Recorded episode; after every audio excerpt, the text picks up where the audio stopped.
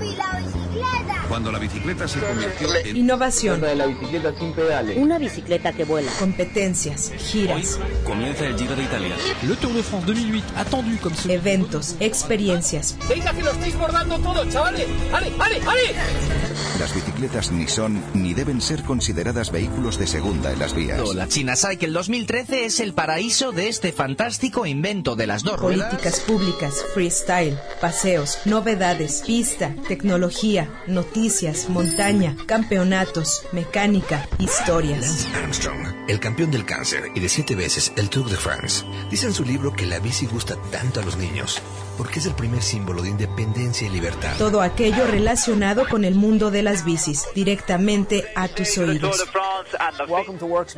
Esto es La Vírula Radio, la revista bicicletera radiofónica de Radio Universidad. Bienvenidos.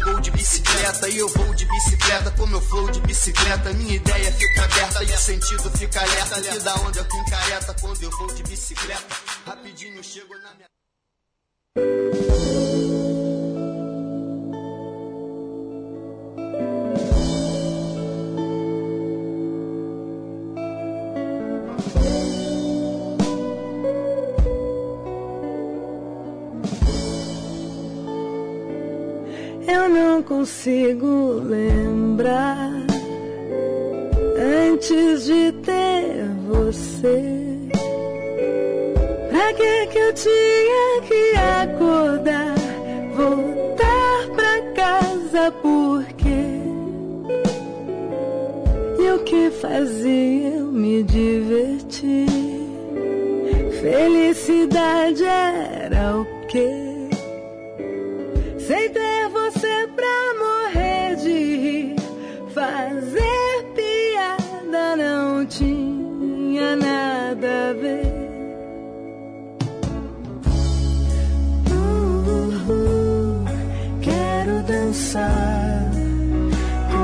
say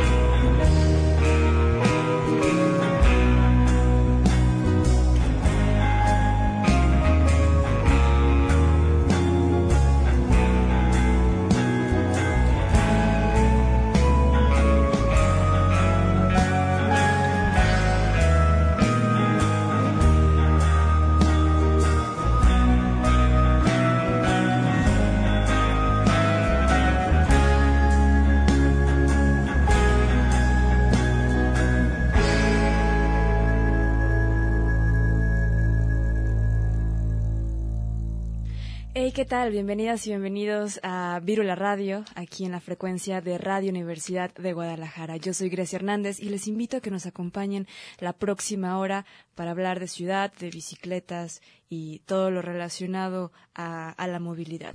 Lo que acabamos de escuchar hace unos momentos fue Andar de bicicleta de la banda de pop rock Ludop, que es una banda eh, de Brasil. Ellos al comienzo de su carrera eh, pues empezaron a ganar espacio sobre todo en MTV de Brasil. Ganaron un premio en 2004 y en 2005 también estuvieron compitiendo en varias categorías en, los mismos premios de, de MTV. Así que hay que darle, echarle un vistazo a, esta banda. Les recuerdo nuestras vías de contacto. Pueden encontrarnos como Virula Radio en las redes sociales. Estamos eh, en Facebook, en Twitter y en Instagram. Pueden ahí checar nuestro contenido, dejarnos mensajes, eh, etc. También estamos aquí en el teléfono en cabina 31 34 22 22 con las extensiones 2801 a la 2803 por si quieren dejarnos aquí algún comentario, algún saludo. Eh, aquí es muy bien, eh, muy bienvenido. Un saludo a todas las personas que nos escuchan eh, desde Puerto Vallarta, donde también se transmite este programa, este programa en la misma frecuencia de Radio Universidad de Guadalajara y a toda la comunidad de Colombia que también pues escuchan nuestra retransmisión por Viceactiva Radio en viceactiva.com todos los martes a las seis de la tarde. Un saludo a, a todas las personas. Pues el día de hoy vamos a tener un programa eh, bastante surtido. Tenemos un par de un par de entrevistas. Vamos a tener un enlace hasta Colombia con nuestra querida Lorena de Viceactiva. Eh, tenemos también una entrevista aquí en cabina eh, con Naesda, quien nos va a platicar unas cositas que, que ya escucharon. Así que quédense con nosotros. Mientras tanto, nos vamos a la sección de noticias.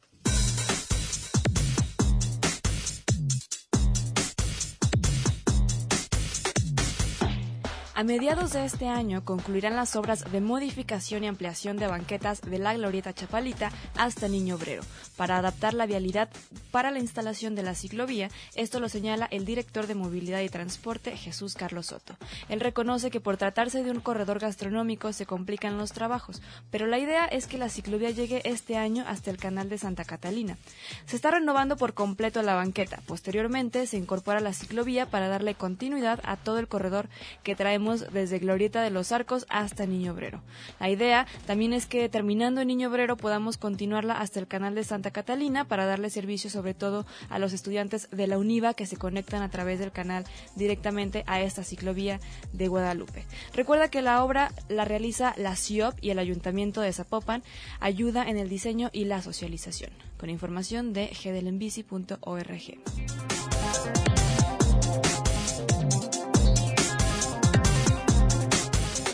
Morelia, Michoacán, después de las múltiples manifestaciones de los transportistas para impedir que se lleve a cabo la ciclovía recreativa dominical en la capital michoacana, la petición realizada en la página change.org para que ésta se quede logró reunir alrededor de 28 mil firmas de morelianos, por lo que será entregada al Ayuntamiento de Morelia. El usuario José Vázquez, quien es el encargado de realizar dicha petición, indicó en la publicación que al reunir más de 25 mil firmas, esta será entregada al Ayuntamiento de Morelia con el fin de demostrar que gran parte de la ciudadanía quiere mantener la extensión de la ciclovía. Tras recabar más de 25 mil firmas, nuestra petición ha sido escuchada y tenemos respuesta por parte del Ayuntamiento Municipal, en específico por parte de la Secretaría de Movilidad, la cual nos informa que nuestra petición tiene eco y representa gran parte de la sociedad moreliana y michoacana, por lo que los esfuerzos y postura por parte del ayuntamiento es sí a la ciclovía. Esto lo señala la misma publicación. Asimismo, se informa que este próximo domingo se llevará a cabo otra rodada pacífica para que más personas se puedan sumar a la manifestación y que quede demostrado la unión de los ciclistas de Morelia. Cabe mencionar que según la Asociación Civil AMANC, los transportistas no se manifestarán este fin de semana. Esto en apoyo a la carrera que se realizará en favor de los niños con cáncer, por lo que se espera no exista presencia de estos en la ciclovía. Con información de contramuro.com.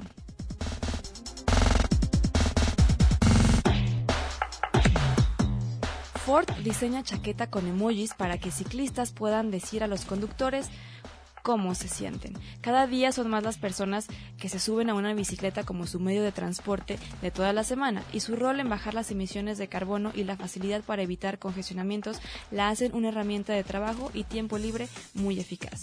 Sin embargo, las ciudades siguen adaptando las calles para que sean aptas tanto para autos como bicicletas.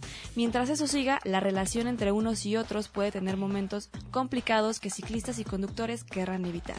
El programa Share the Road de Ford tiene como objetivo mejorar la comunidad vial, buscando que todos quienes anden en la calle se sientan seguros y confiados, ya sea pisando el acelerador o moviendo los pedales. Así fue como diseñaron un prototipo de chaqueta que gracias a un control ubicado en el manubrio de la bicicleta proyecta ciertas imágenes en la espalda del ciclista.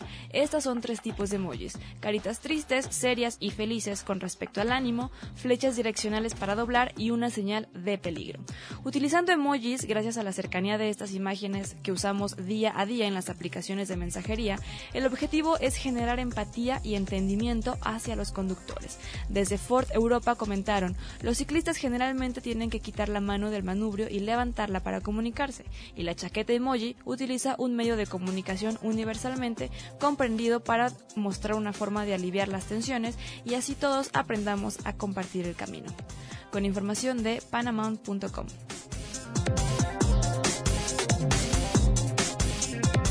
El Ayuntamiento de Zaragoza estudia hacer obligatorio el casco para los usuarios de bicicletas y patines. El ayuntamiento se plantea que los usuarios de bicis y patines no puedan circular si no llevan casco. El repunte de fallecidos por accidentes de tráfico en Zaragoza, con cuatro muertos en tan solo un par de días, ha provocado que el gobierno trate de redoblar esfuerzos para reducir la siniestralidad. Para ello se plantean algunas mejoras como intensificar la vigilancia, aumentar los controles o hacer obligatorio el citado sistema de seguridad para los conductores más vulnerables. Tras los trágicos sucesos, la concejal delegada de Policía Local, Patricia Cabero, mantuvo una reunión con algunos de los principales colectivos vinculados a la seguridad vial, como Stop Accidentes, Acera Peatonal, Unión Internacional en Defensa de Motorista o Zaragoza en Bici, para debatir nuevas medidas con las que frenar el repentino repunte de fallecimientos. Según ha explicado la edil este martes durante el transcurso de la Comisión de Hacienda, dice que es muy fructífero, y, pro, y proyectivo. La ambición es alcanzar la cifra de cero fallecidos. Esto lo ha señalado Cabero. También aumentarán los controles de drogas y alcoholemia y reforzarán la vigilancia para controlar que se respeten las normas de tráfico y a través de radares físicos y móviles que, que no superan los límites de velocidad. Con información de elheraldo.es.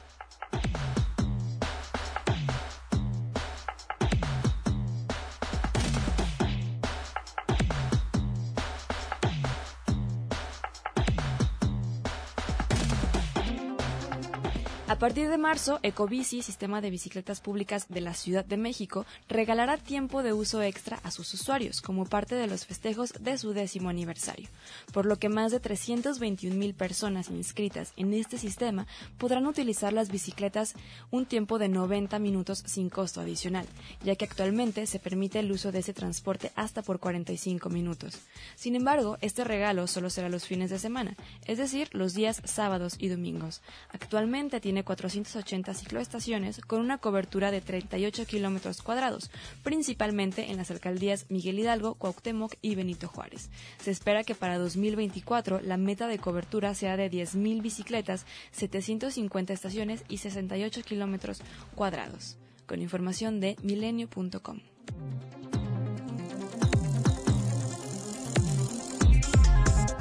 Respuesta positiva ante patines eléctricos en Guadalajara.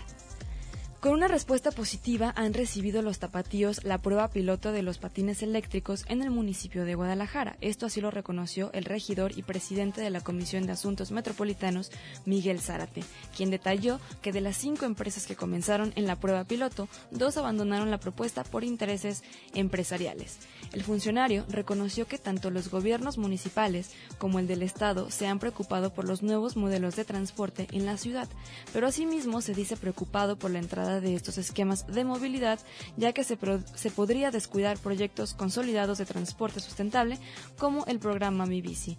Las quejas que hemos tenido de manera física, de manera directa, así como por redes, es que los usuarios se encuentran se encuentran bicicletas en mal estado que están ponchadas y que no surten de maneras adecuadas en los distintos bicipuertos, que los manubrios están pegajosos o chiclosos, es decir, que nos están dedicando los recursos adecuados y necesarios para mantener un programa que creo yo ha sido exitoso y lo que debería hacer es reforzar el tema de los patines, pero con recursos hacia los programas que tenemos consolidados para poder tener una mejor y más opciones de movilidad que desmotiva el uso del automóvil.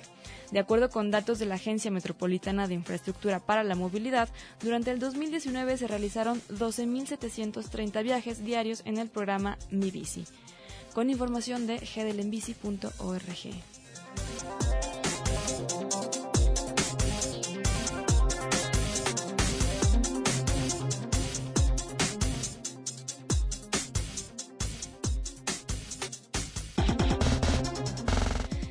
estas fueron las noticias eh, del día y les vuelvo a, reiterar nuestras vías de contacto. Estamos como Virula Radio, en eh, redes sociales para que se comuniquen con nosotros y pues conversemos un poco, ¿no? Díganos qué es lo que piensan ustedes de de estos modelos de transporte, tanto de patines eléctricos como, como las bicicletas en la ciudad y sobre todo de lo que vayamos platicando aquí en el programa. Ya tenemos en la línea a, eh, a Lorena, Lorena Romero de Biciactiva, quien, bueno, es un gusto siempre saludarla a ella, eh, porque es precisamente quien nos retransmite allá en Colombia este programa. ¿Cómo estás, Lorena?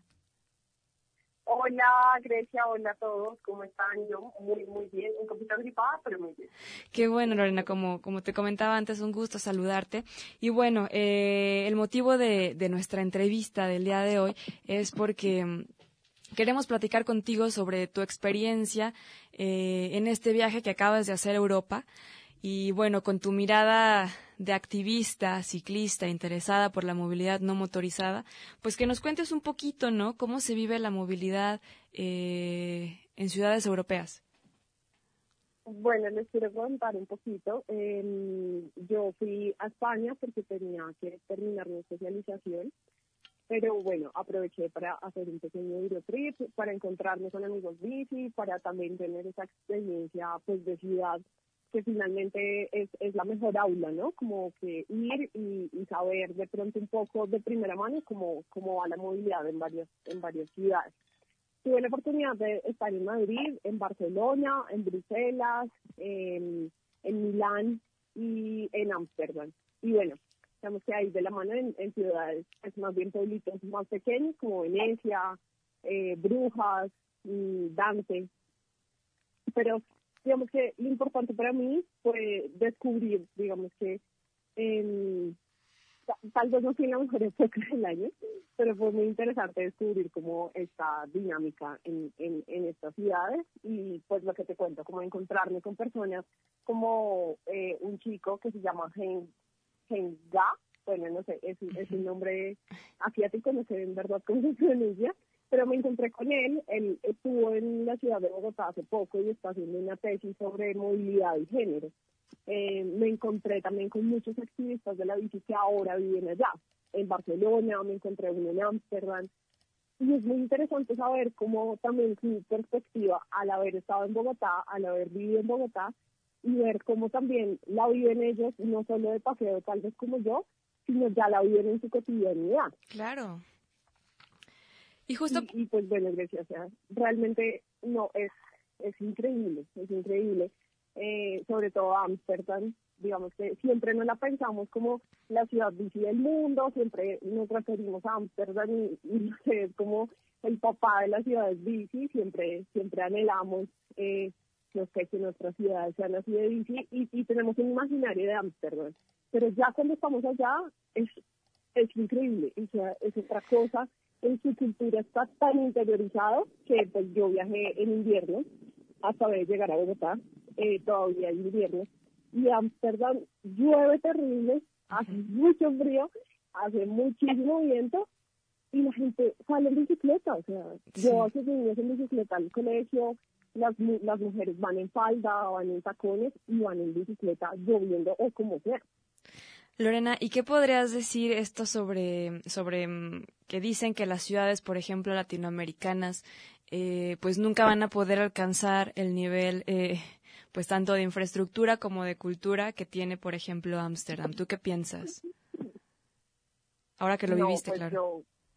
Eh, estoy, estoy completamente en desacuerdo porque, mm, bueno, también tuve la oportunidad de estar el año pasado en una conferencia donde fui pues la, la panelista latinoamericana en, en, en California, en Los Ángeles, y hablábamos un poco también de, de esto y, pues quiero decir, no solo en referencia a Ámsterdam, sino cada dinámica tiene, cada ciudad tiene su dinámica. Bogotá no es Bogotá queriendo ser Ámsterdam, sino Bogotá es Bogotá. O sea, Bogotá tiene un movimiento increíble. O sea, yo realmente digo como no tenemos tanto que envidiarle porque pues es nuestra dinámica propia. Por ejemplo, en Ámsterdam pues la gente monta mucho bicicleta, por supuesto.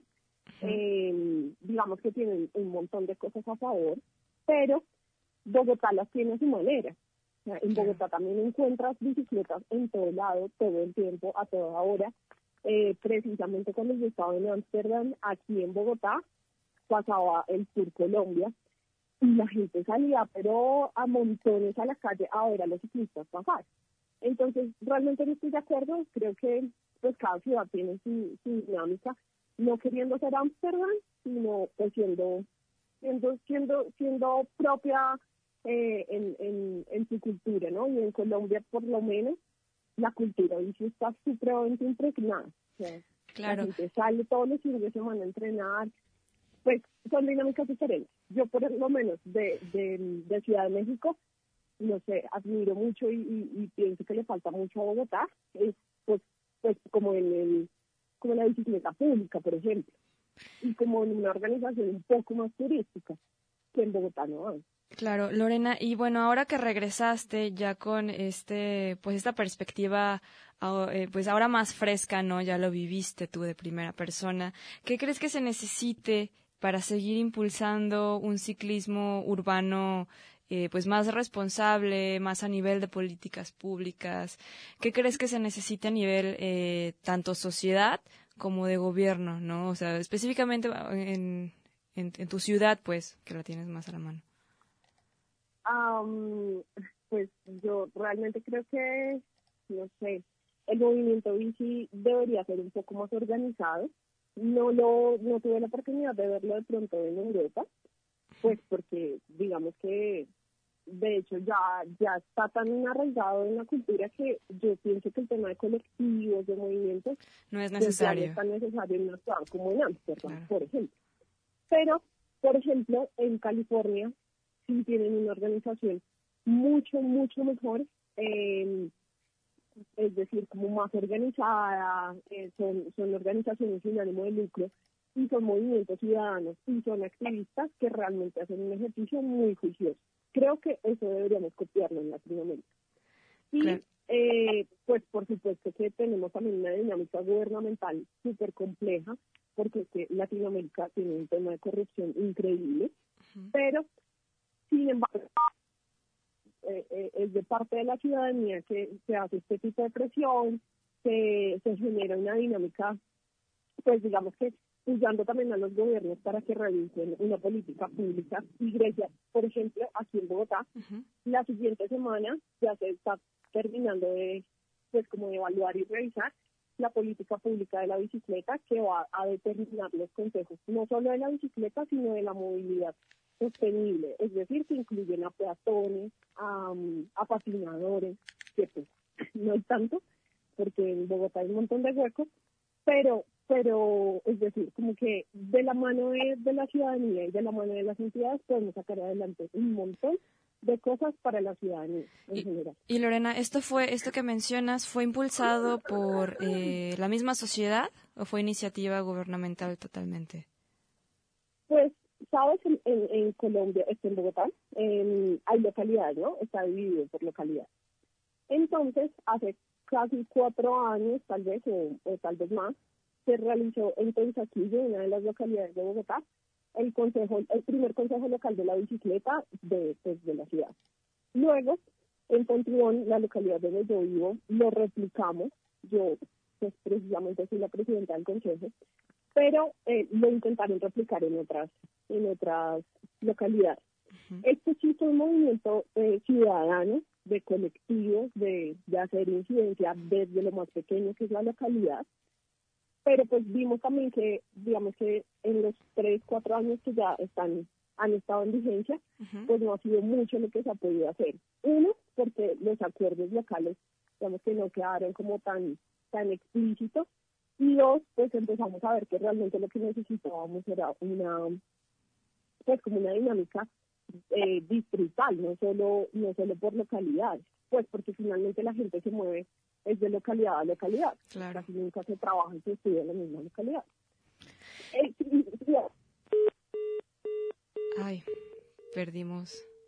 Perdimos la, la conexión, me parece.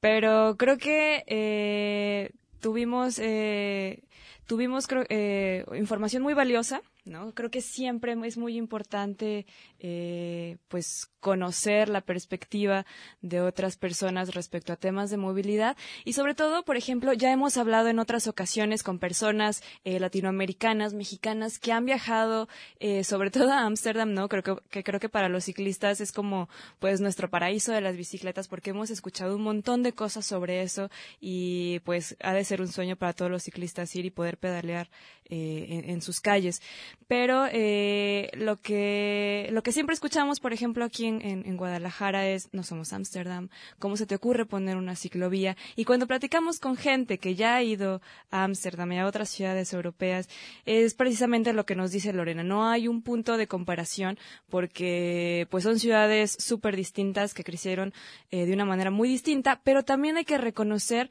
por dónde se, por dónde se empezó, ¿no?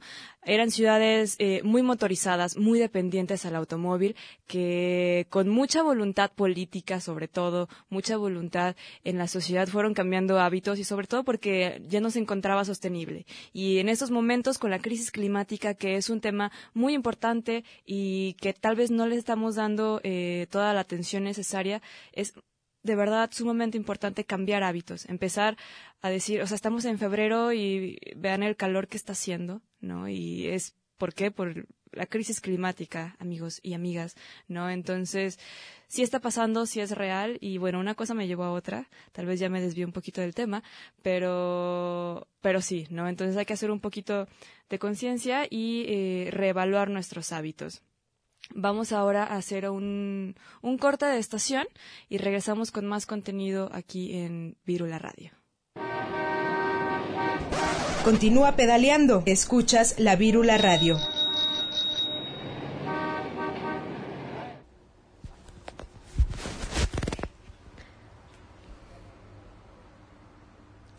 Estos son cinco consejos para tus primeras vacaciones en bicicleta.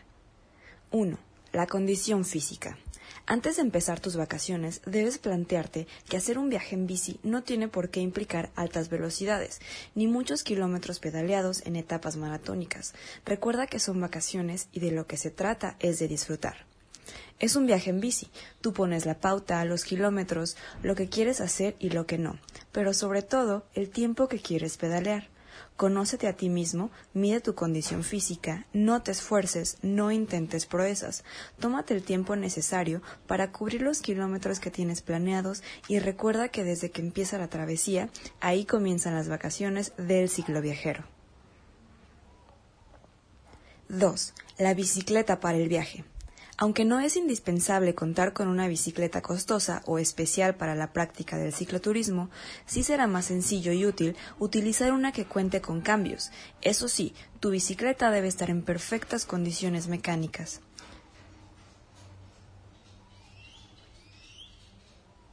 Será recomendable que le instales portabultos y de preferencia que utilice alforjas.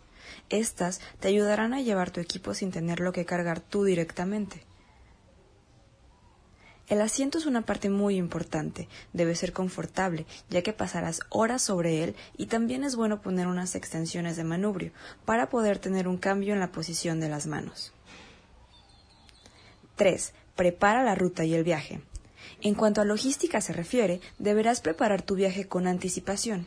Nunca estará de más revisar rutas y mapas para conocer los caminos por los que rodarás y los lugares adecuados para pernoctar, aunque date la libertad cuando la seguridad y el sentido común lo dicten de cambiar la ruta.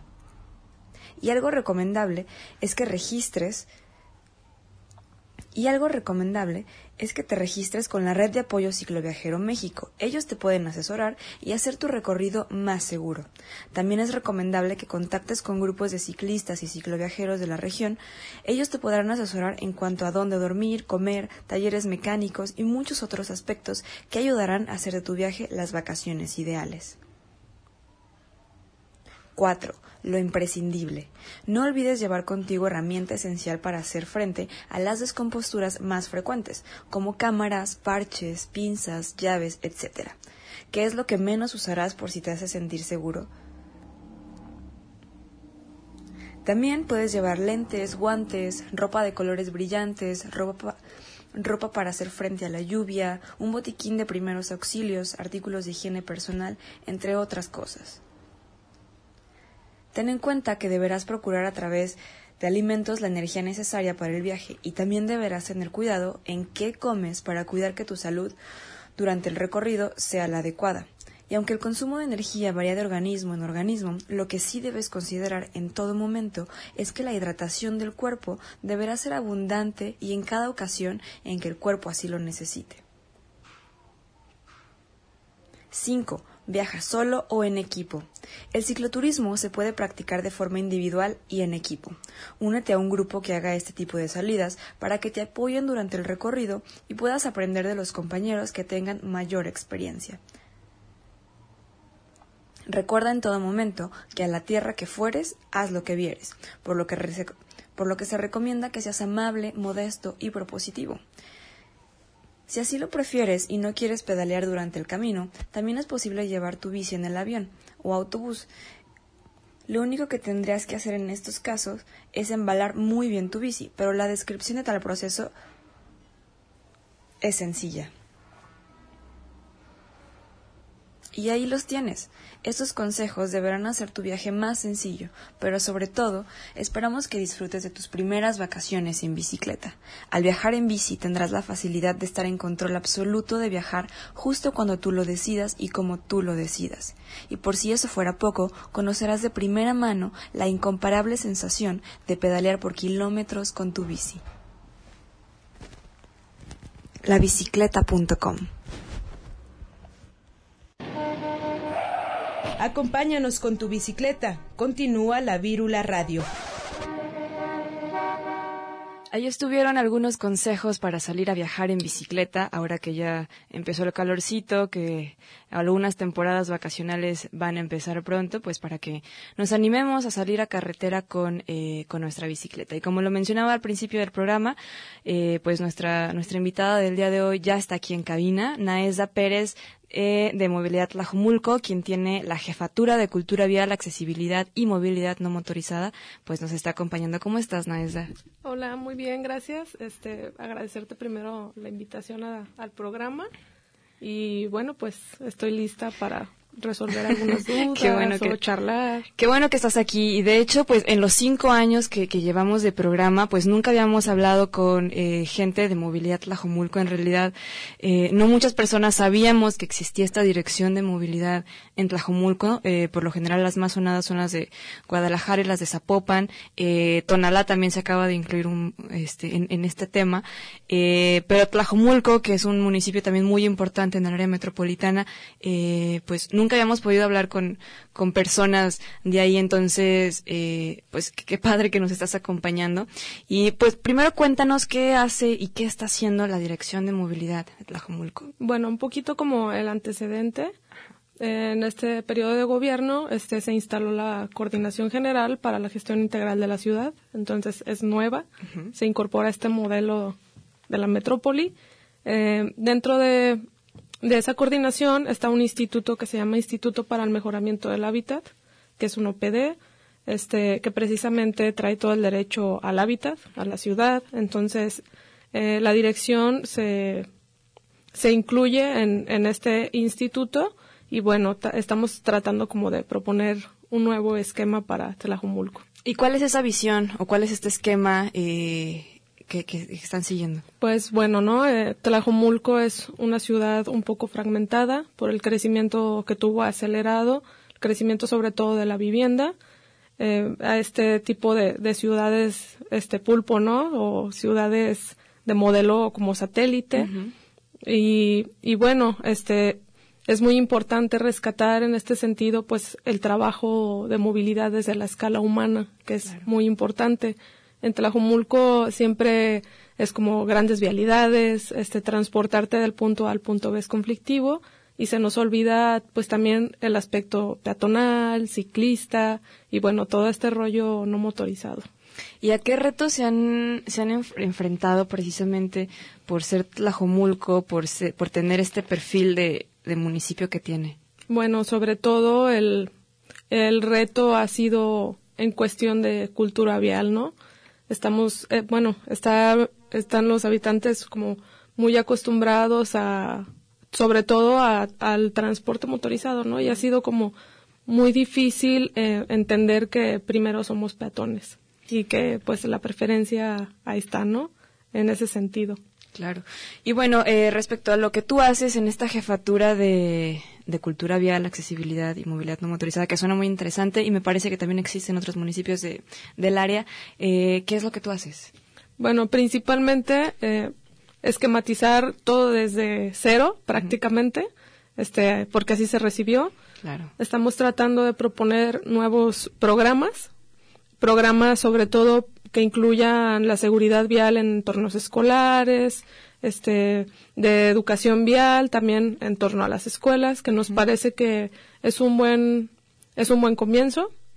Eh, la otra también, la movilidad con perspectiva de género. Ya hemos trabajado algunas zonas con este, con esta temática, ¿no? Porque la mayoría de la seguridad de la inseguridad, perdón, sucede en los trayectos hacia el transporte público. Entonces, como estos derroteros pueden ser seguros para las mujeres, porque en ocasiones nos han dicho que salen a las 4 de la mañana para tomar el camión, ¿no? Y regresan súper tarde, ya cuando es de noche, y peligran de la misma manera. Entonces, ¿cómo podemos hacer de estos entornos un poquito más, seguros. Claro, y eso me parece súper importante porque a veces no lo tomamos en cuenta como un aspecto de la movilidad, ¿no? El, el trayecto que hacemos para agarrar la bici pública, el transporte público es, es muy importante, sobre todo si hay banqueta, ¿no? Que podamos caminar, si está alumbrado, eh, si hay buen, buena infraestructura en general, ¿no? Y creo que es un, aspecto como muy importante a tener en cuenta.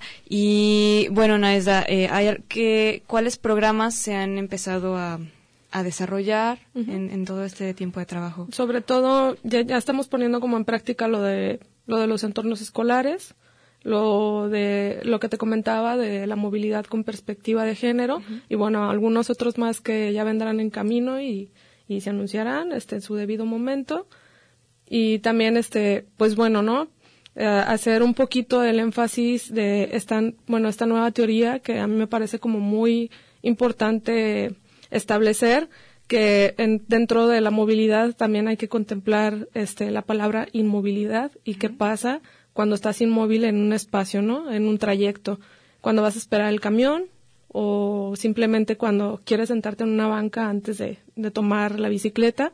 Y eh, precisamente son estos espacios o estos tramos a los cuales también hay que atender, ¿no? Porque es donde sucede la magia entre prácticamente los ciudadanos. Y entonces el municipio también se encarga de hacer como todos estos estudios para, para mejorar el entorno. Sobre todo me ha tocado aplicar talleres de urbanismo táctico eh, como, como un modelo de aplicación para para pasar al diseño urbano y a la planeación urbana.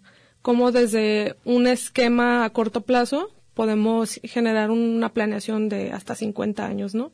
Creo que eso también es muy importante para, un, para el municipio, sobre todo porque todavía hay como mucha oportunidad, ¿sabes? Es, es un municipio que, aunque se expandió de manera rápido, tiene zonas de bastante potencial.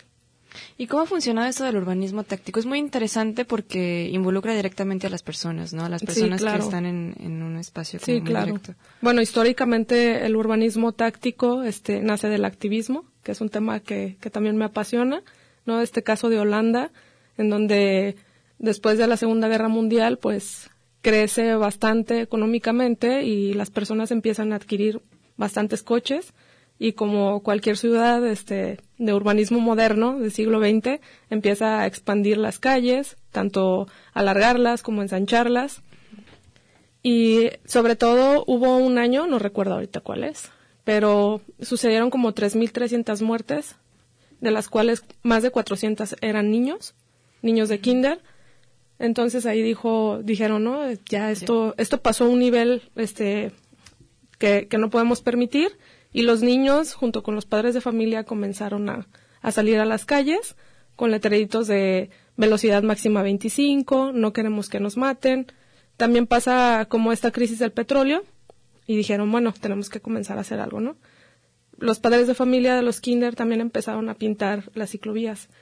La primera ciclovía pintada por los ciudadanos, pues ahora es una ciclovía consolidada, ¿no? Entonces de ahí nace parte del urbanismo táctico que después se consolida como una metodología de trabajo que también es muy importante mencionarlo, que debe de, tener una participación activa. Para mí es muy padre aplicar este tipo de método y llevarlo a la planeación urbana, porque es un esquema en el que realmente se toma en cuenta a la gente, ¿no? Porque tanto informa como consulta, como participa. Entonces, ¿qué esquema de planeación actualmente en la ley se encuentra así? Pues creo que ninguno y está súper interesante cómo aplicarlo y desde la cúpula pues poder este tomar en cuenta todo esto, ¿no? Y sobre todo que la gente sepa que su participación pues está teniendo algún tipo de repercusión en la ciudad, que ellos la construyen prácticamente. exactamente, a eso iba, que es su municipio, que son sus calles y que son importantes, ¿no? Son un, este, son actores importantes sobre todo para el cambio.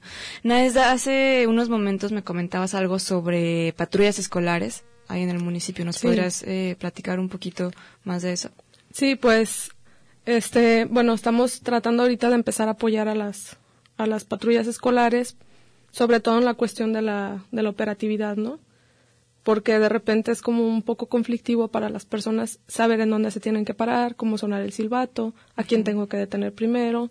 Esto es una atribución que tiene el Estado y que lo está promoviendo y el Estado dio como una capacitación masiva a todos los municipios, bueno, a los que se quisieron sumar, para que también fueran como impulsores de, esta política.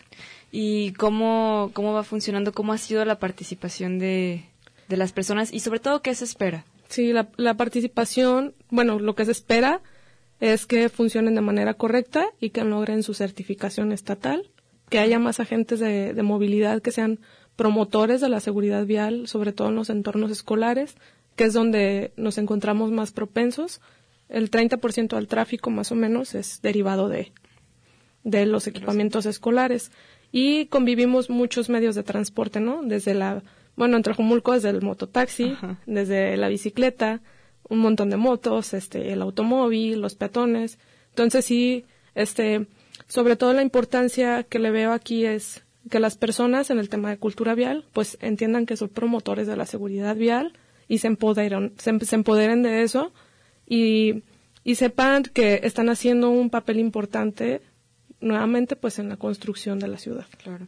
Y además de esto de las patrullas viales, eh, bueno, tu jefatura lo mismo lo dice, cultura vial, cómo más se incide en la cultura vial, que es un aspecto como bien importante y que las mismas personas de a, pie, de a pie decimos es que no hay cultura vial o es que no tenemos educación vial y por eso no progresamos, ¿no? ¿Qué, está haciendo Tlajumulco? Bueno, entender, por ejemplo, que la cuestión de la pirámide de la movilidad, ¿no? Que para muchos ya no es, ya nos es muy familiar, ¿no? Eh, en Guadalajara ya es muy común que las personas sepan sobre la pirámide o en Zapopan pero en Tlajomulco es todo un reto que las personas sepan este quién va primero en el espacio público, quién es más vulnerable, este que todos, absolutamente todos somos peatones en algún momento, ¿no? Sobre todo por la situación de que muchas personas pues realmente están en motocicleta o están en un auto y que piensan pues que la calle es suya, pueden ir en sentido contrario, no le doy el paso a la persona y sobre todo en estas grandes vialidades en donde de repente es súper conflictivo hasta cruzar de un extremo a otro. Entonces, también estamos este, trabajando pues en ese sentido, ¿no? Junto con, con las escuelas, pues ir promoviendo también esta enseñanza. Claro. ¿Cuáles son los planes eh, a futuro que tiene la Jomulco en cuanto a movilidad?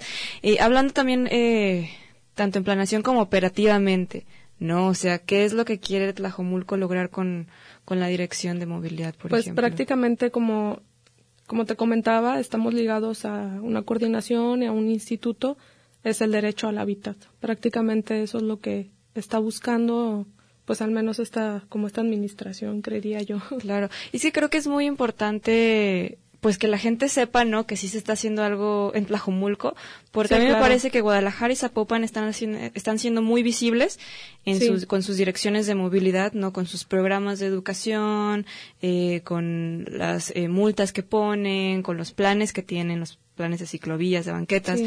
Entonces creo que Tlajomulco, pues, no es tan conocido como por sus planes de movilidad y creo que, digo, la movilidad es como lo es, todo, no. Entonces, eh, ¿cómo, ¿cómo quiere darse a, conocer, no? ¿Cuál quiere que sea su imagen?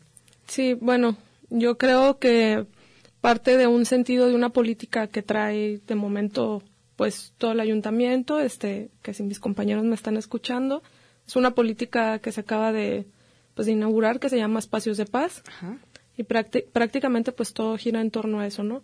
Cómo lograr la paz en el municipio desde diferentes perspectivas, desde la movilidad, desde la juventud, desde el Instituto de la Mujer, desde pues prácticamente todas las áreas. En la movilidad, ¿cómo, este, cómo, es, cómo se impulsa esta, esta política? Pues prácticamente este, desde, desde el programa de los entornos escolares, que es como lo prioritario, ¿no?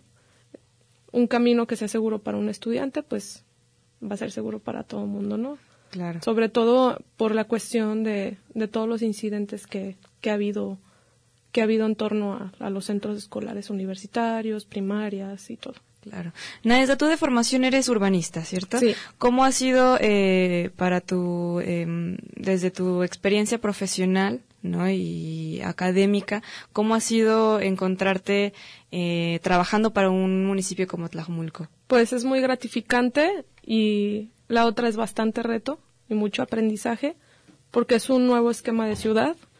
Eh, trabajé en Guadalajara también en la dirección de movilidad, pero pues absolutamente no, no tiene nada parecido, entonces prácticamente estamos, empezamos de cero y es eso, ¿no? Es, ha sido un gran reto para mí, para mí este, este nuevo, esta nueva chamba, pero también ha sido muy padre como estar cerca de la gente, en Tlajumulco se caracteriza, se caracteriza por eso, ¿no? Por, por ser un gobierno que está como mucho con las personas y pues también nosotros tenemos que estar ahí para entender cuál es la situación. Y también pues comprender que Tlajumulco pues tiene hasta el aeropuerto, ¿no? En cuestión de movilidad. Tiene tiene muchísimo este muchísimo que bueno, tenemos mucho que aportar. Claro. Ahí. Cuéntanos ahora eh, de tu equipo, ¿no? ¿Quiénes conforman esta dirección, tu equipo de, cultura vial, accesibilidad? Pues mira, de momento todavía se encuentra se encuentra en construcción, entonces de momento pues prácticamente existe la jefatura y este pues todo el equipo de movilidad nos apoyamos para hacer todas las para actividades. Hacer tanto operativo como lo técnico. Sí, en cuestión de infraestructura, administración, en todo. Ok. Eh, cuéntanos, eh, bueno, fuera del aire, eh, pues platicábamos tú y yo eh, de otros proyectos en los que has estado involucrada antes de llegar, eh, sobre todo aquí a Tlajumulco, a Guadalajara. Pues bueno, este, antes de salir de la universidad, participé en un proyecto de investigación que se llama Modutram, que por ahí a lo mejor algunos ya lo conocen. Duré más o menos un año este, en la beca. De ahí comenzó como mi pasión por estos temas de movilidad. Después trabajé eh, un tiempo, me invitó a Cicloquad a participar con ellos. Hicimos un plan de movilidad no motorizada contra el cambio climático, un compañero y yo, para la zona norte de, la ciudad. También fue una gran experiencia, pues, haber participado con las personas, rescatar como todo el potencial natural que tiene esta zona, este, sobre todo, ¿no? Por la barranca de Huentitán. Y bueno, estuvimos trabajando ahí algunas mesas de trabajo con el ayuntamiento, y bueno, ya de ahí fui como trascendiendo a, investigaciones, este, después fundé una asociación civil y, varias cosas así. ¿Qué fue como lo que detonó eh, tu interés, pues hasta me atrevería a decir pasional por, por este tema de la movilidad? Creo que todos tenemos como un momento en específico, ¿no? ¿Cuál fue el tuyo? Bueno, sobre todo cuando comprendí que que la movilidad configura cómo se construye una ciudad, ¿no? Si entendemos que antes los sistemas de transporte eran la carreta y el caballo en la Edad Media y cómo eran de anchas sus calles, desde el empedrado o, tierra, ¿no? Y después viene la revolución industrial y cómo se abre camino al tren y esto configura nuevamente las ciudades en todo el mundo. Llega el automóvil y se vuelve a configurar y ahora queremos regresar, ¿no? A ese círculo y utilizar todos esos espacios que están este, prácticamente subutilizados para prácticamente para la recreación, ¿no? Para construir comunidad. Claro. Ahí eh, nace esa pasión. Pues qué gusto, creo que justamente se necesitan y creo que en las últimas administraciones se ha visto esto, ¿no? Gente realmente apasionada. Eh, en temas de ciudad, de movilidad, y creo que eso es lo que nos ha hecho destacar, porque Guadalajara destaca en temas de movilidad, ¿no? Tú vas a otros lados y Guadalajara la ven como, wow, es que ahí sí tienen banquetas padres y ciclovías. Y eso digo, a nosotros sabemos que nos falta un montón, pero aún así seguimos siendo un referente. Sí, claro. También entender, bueno, que esta, esta aplicación, pues desde ya dentro del gobierno, ¿no? La, la aplicación del recurso, infraestructura, pues bueno, es, es todo un tema multidisciplinario la movilidad, pero desde lo que a mí me compete, pues es, también contemplar que no te detengan ciertas cuestiones, ¿no? Si de repente te es difícil entender que no hay un recurso para cierta cosa, bueno, pues, ¿cómo puedo hacerlo sin necesidad de, de, invertirle tanto, ¿no? Que puedo, qué insumos están a mis manos, materiales, equipos, y creo que con eso puedes construir algo. Sí, y es que ya estando dentro dentro de, te das cuenta cómo funcionan las cosas, cómo se bajan los recursos, cómo no se bajan los recursos, ¿no? Entonces, pues nos topamos con pared.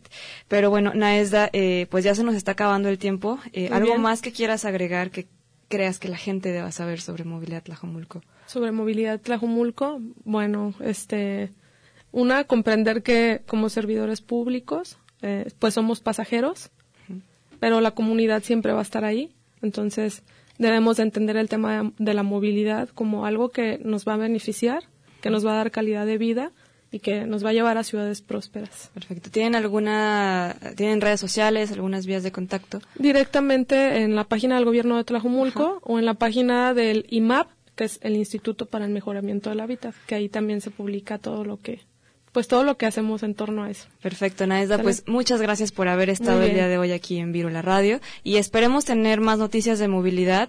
Eh, ya saben que tienen aquí los micrófonos abiertos. Muy bien, muchas gracias. Gracias. Saludos. Pues se nos está acabando el tiempo. Muchas gracias por haber estado acompañándonos aquí en, en este programa de la Radio. Gracias a las personas que pues colaboran cada domingo aquí con nosotros. Eh, Gus ahí en el control técnico, también Chovy en ahí en el con, con Gus.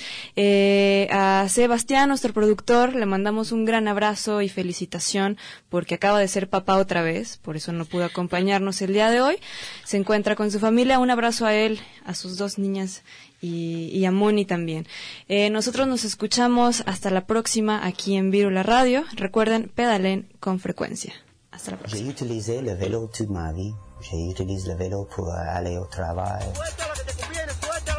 Seguiremos pedaleando esta revista bicicletera con más información en nuestra siguiente emisión. Hasta la próxima. Que aquí aprendí a andar en bici. Cuando al final del día descubrimos que entre pedal y pedal dejamos mucho de nosotros mismos con tan solo dirigir su curso al destino más acertado. Pedaleando, pedaleando, salí de mi casa un día, pedaleando, pedaleando.